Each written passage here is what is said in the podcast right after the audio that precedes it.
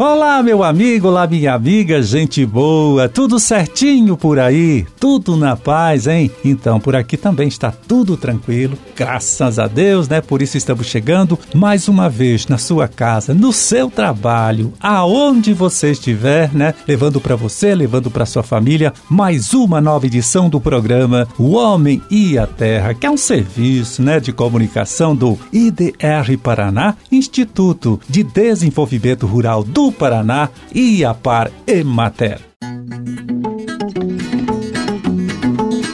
É aqui na produção e apresentação, conversando com você estou eu, Amarildo Alba, trabalhando com o Lucas Thomas, ali na sonoplastia, também com Oswaldo Aguimayer, no apoio técnico, neste dia 8 de agosto de 2023, terça-feira, com a lua aqui passando para a fase minguante, né? Sete e meia da manhã, mais ou menos por aí. Dia Nacional de Combate ao Colesterol e Dia Mundial do Pedestre. E para as suas orações, vai lá, anote, hein? É dia de São Domingos. E olha só, de 16 a 20 né, deste mês acontece em Santo Antônio da Platina a 51ª Exposição Agropecuária e Comercial do Norte Pioneiro, a EFAP, uma promoção da Prefeitura de Santo Antônio da Platina e da Sociedade Rural do Norte Pioneiro, claro que tem um apoio aqui histórico, né, de longa data do IDR Paraná. Então, o Diário Paraná vai colaborar lá com a realização de quatro grandes eventos técnicos, né, durante a IFAP. O primeiro será no dia 16, é o Encontro Regional dos Produtores de Leite. Depois, no dia 17, tem um encontro regional sobre agricultura orgânica. E no dia 18, pela manhã, primeiro, o segundo encontro regional sobre regularização de agroindústrias. E no período da tarde, né, depois do almoço, o encontro regional de pecuária de corte. Então, você, né, produtor, agricultor da região do Norte Pioneiro, pode obter mais informação sobre toda esta programação acessando o site aqui do nosso Instituto IDR Paraná na internet, que é www.idrparaná.pr.gov.br. Fazendo esta visita, claro, você vai conseguir mais detalhes sobre todo esse trabalho e também tem a oportunidade de fazer a sua inscrição antecipada para participar de todos esses eventos aí.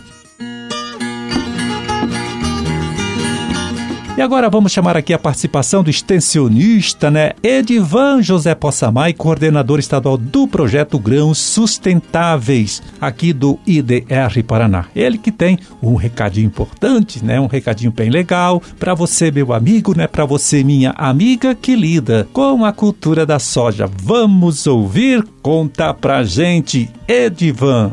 Marilda, a gente está preparando a safra de soja que se inicia a partir do mês de setembro, a semeadura, né? E a gente gostaria de destacar aqui para os nossos amigos agricultores a importância da coinoculação da soja, né? Hoje a gente tem ouvido muito falar sobre bioinsumos, uso de produtos biológicos, como se fosse uma novidade, mas isso não é novo na agricultura. O uso de inoculantes é, já é algo antigo, conhecido e sabido da sua importância dos seus resultados para com os agricultores, para a produtividade da cultura da soja.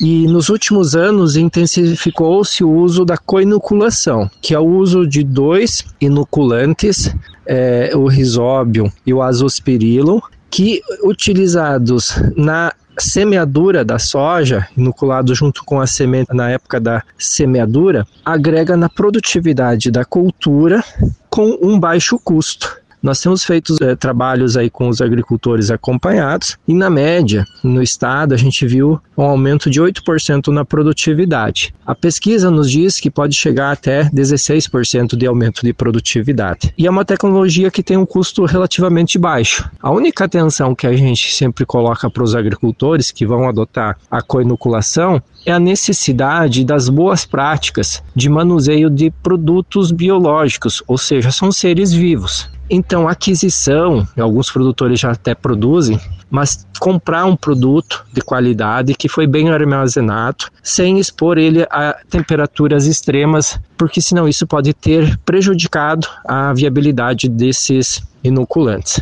E é, outra atenção que a gente pede é na época da semeadura de como proceder à inoculação da semente. Então tem produtores que fazem a inoculação na semente, fazem a mistura correta. Tem agricultores que já compraram equipamentos para fazer a aplicação no sulco, que é muito mais prático, é muito mais rápido, né, do ponto de vista operacional. Mas também tem que cuidar muito das condições ambientais com que está se aplicando esses inoculantes. Então é uma tecnologia é, simples, barata, ela é um pouco dispendiosa no sentido da organização da propriedade, mas que tem dado bons resultados. E a gente destaca ainda que esses inoculantes hoje são encontrados no mercado. Então, o agricultor que queira fazer a co-inoculação, que queira adotar essa tecnologia, hoje já encontra os produtos é, comerciais né, à disposição no mercado e é possível então fazer a sua adoção de uma forma muito tranquila. Maiores informações também pode procurar os escritórios do IDR que a gente orienta. Um abraço e até a próxima. Valeu, Edivan. Forte abraço, né, para você também. Bom trabalho para todo mundo aí, tá certo? E até um outro dia. E agora vamos pegar aqui o relatório divulgado pela Ceasa Paraná na última sexta-feira, dia 4 de agosto, né, para ver como anda o mercado das principais hortaliças produzidas pelos agricultores paranaenses neste período do ano, né? Vamos passar para você os preços médios praticados nesta mesma sexta-feira, né, dia 4 de agosto, nas unidades regionais da própria Ceasa. É, começamos aqui por Curitiba, onde a batata comum, lavada, batata especial, foi vendida por 60 reais a saca de 25 quilos. O repolho verde, grande, híbrido, 23 reais o engradado, com 25 quilos, 92 centavos o quilo. E a couve-flor grande, R$ 2,91 cada unidade, né? Tudo isso lá na Ceasa de Curitiba.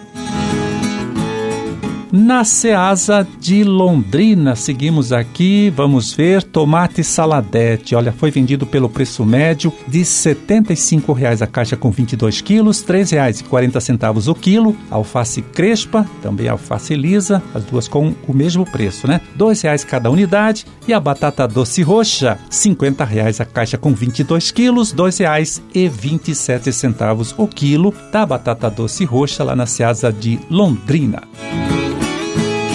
E na Seasa de Foz do Iguaçu, vamos lá, pepino conserva, R$ 35,00 a caixa com 20 quilos, R$ 1,75 o quilo. A vagem, R$ 110,00 a caixa com 15 quilos, R$ 7,33 o quilo da vagem. Cebolinha, R$ 20,00 o maço com 400 gramas e a abóbora seca, R$ 13,10 o quilo. Tudo isso lá na Seasa de Foz do Iguaçu. Pois é, e nesses últimos dias, graças a Deus, né, se falou um pouquinho menos sobre o problema da gripe aviária, mas os técnicos lá da DAPAR continuam alertando os avicultores para que não se descuidem, hein? Não deixem aves que vivem na natureza, né, aves silvestres, entrar no aviário, tá? Para isso é preciso ter as telas de proteção sem furos, sem rasgos, né, bem conservadinha aí, e evitar deixar também a porta de entrada na granja aberta bom e ficar atentos, né? E em caso de qualquer suspeita, comunicar logo, né? Sem perda de tempo, comunicar a DAPAR pelo telefone, olha só, 41, que é o código DDD, lá da região de Curitiba, 3313 4013. Eu repito para você, 41, código DDD, 3313 4013, ou pela plataforma Esispravet.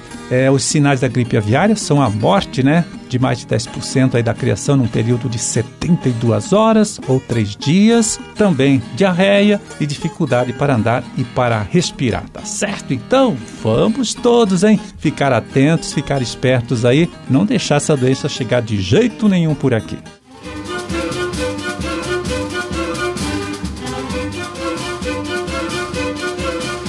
Bom, por hoje está feito o carreto. Vamos ficando por aqui, desejando a todos vocês uma ótima terça-feira e até amanhã, quando estaremos aqui mais uma vez, né, conversando com você, trazendo para você, trazendo para sua família também mais uma nova edição do programa O Homem e a Terra. Forte abraço para todo mundo. Fiquem com Deus e até lá.